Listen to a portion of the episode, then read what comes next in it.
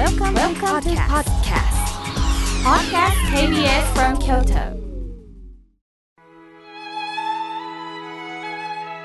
改めまして僧侶の河村明慶です先日のことなんですけれども私は大阪の高層ビルで、まあ、僧侶が高層ビルで周りを見渡しながら法話をするという機会ってそうないんですけれどもある企業さんから、まあ、講演のご依頼をいただきましてね伺ったんです帰りに青年が走ってきてくれましてね明慶さん心が笑顔になるラジオ聞いてるんですって声をかけてくださったんですね。もう私は感激しまして、ありがとうございますとお辞儀をね、させていただきます。もう本当にどんな方が今こうしてラジオを聴いてくださってるのか、ワクワクしながら今日もお話をお届けいたします。今日の法話のテーマは、打ち解ける会話です。今日はパラシュートの日だそうですよ。1797年のこの日フランスのパリ公園で高度8,000フィート、まあ、約2,400メートルの気球から直径7メートルの布製の傘のようなものと一緒に飛び降りこれが世界初のパラシュートによる人間の降下となったそうです。着陸時には衝撃は少しあったものの無償だったんですって。しかし想像しただけでも足が震えますよね。挑戦なさった方はどんな思いだったんでしょうか。普通に落下したらものすごいスピードが出て人間は死んでしまうでしょう。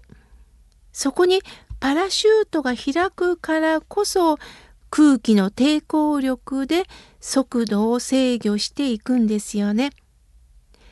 パラシュートの名前はイタリア語の「守る」とフランス語の「落ちる」が組み合わさった造語だそうです。この組み合わせも面白いですよね。落ちるあなたを守るということなんでしょうか。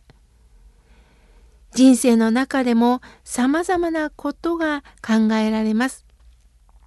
先日、ある方からこんなメールをいただきました。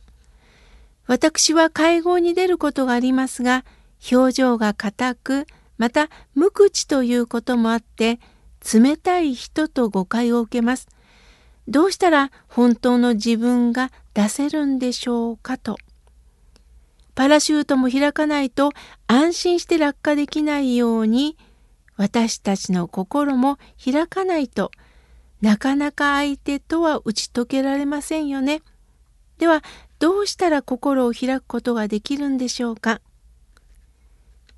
会話をしてる時素直な自分に慣れているかということではないでしょうか？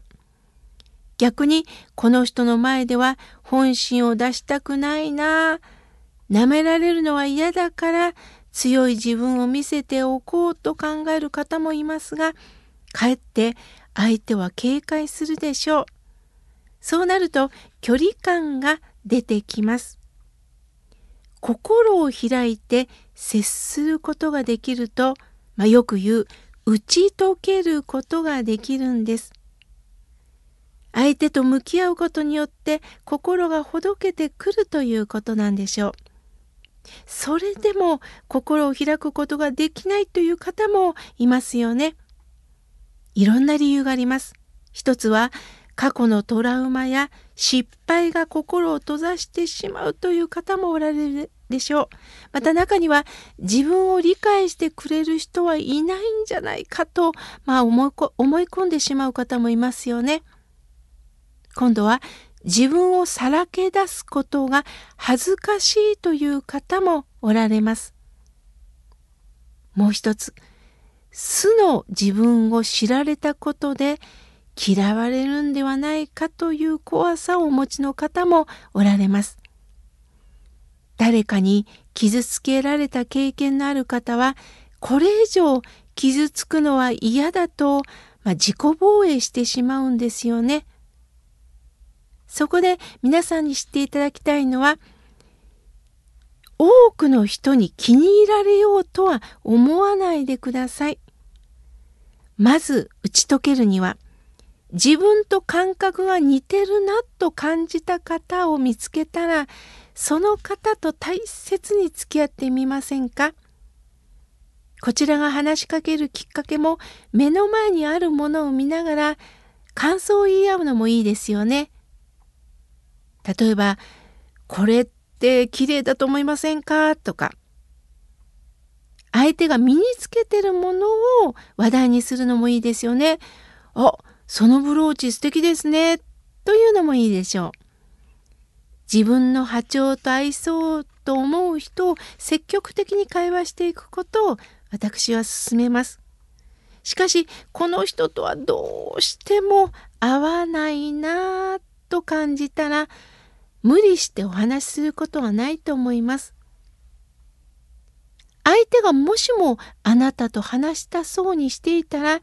話を聞くというそばにも立ってみましょう。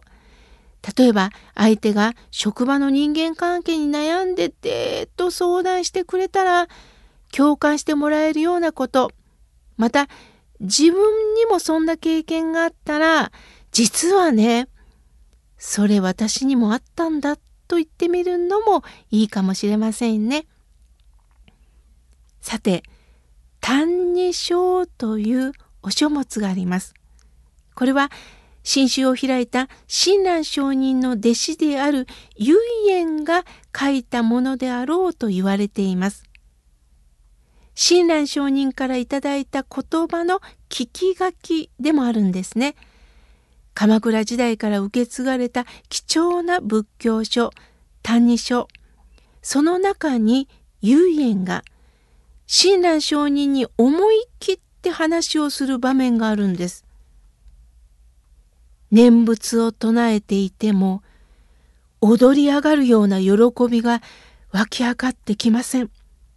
またすぐに浄土に行きたいという心も起こりません。このことはどのように考えたらよろしいでしょうかと死である親鸞上人にお尋ねしたんです。皆さん想像してみてください。長年師匠のもとで勉強していたとします。その師匠に向かって今までお教えいただいたことは未だかつてわからないんですと言えますか？非常に言いにくいですよね。弟子の唯円は親鸞上人がお念仏申しなさいと言いますが心から喜べないしお念仏一つでお浄土に行けるとおっしゃいますけどいまだに信じられないんだということを勇気を持って伝えるんです。それを聞いた師匠のイメージだとすると「バカ者何を今更わからん真剣味が足りない」と怒られることを想像しますよね。ところが親鸞上人は「唯円私も同じ気持ちだとおっしゃるんです。私、親鸞も疑問を持っていたが、唯円も同じ気持ちだったか。よくよく考えれば、踊り上がることのできない。これは王女間違いないと思うべきことなんだ。本当に喜ばしいことをそうさせないのは煩悩のためなんだなっておっしゃるんです。つまり煩悩のためという煩悩っていうのは私たちはどこかでね本当の教えを聞くよりも都合よく助かりたいんです。美味しいもの食べながら助かりたいとかね自分だけが助かりたいとかやっぱ人間って都合で物事を考えるこれも煩悩の仕業なんです親鸞書におっしゃるんです。阿弥陀仏の救いが決まっているのに嬉しい気持ちにはならないそうはならないという素直な気持ちを吐き出してるんですね。私たちもねそうですよね信じなさいって言われてもそう簡単には信じられないそれが人間です。そのことを親鸞上にもよーく分かっておられたんですね。ですから自分に嘘をつかなくていい無理していい人にならなくていいというメッセージだったんではないでしょうか。人間関係の基礎は自分のアホさをさらけ出した時に相手とも打ち解けられるのでしょう。私も一緒だよと言ってくれた時にぐっと距離も近まるような気がいたします。まずは私の心を開いていきましょう。今日は打ち解ける会話についてお話しいたしました。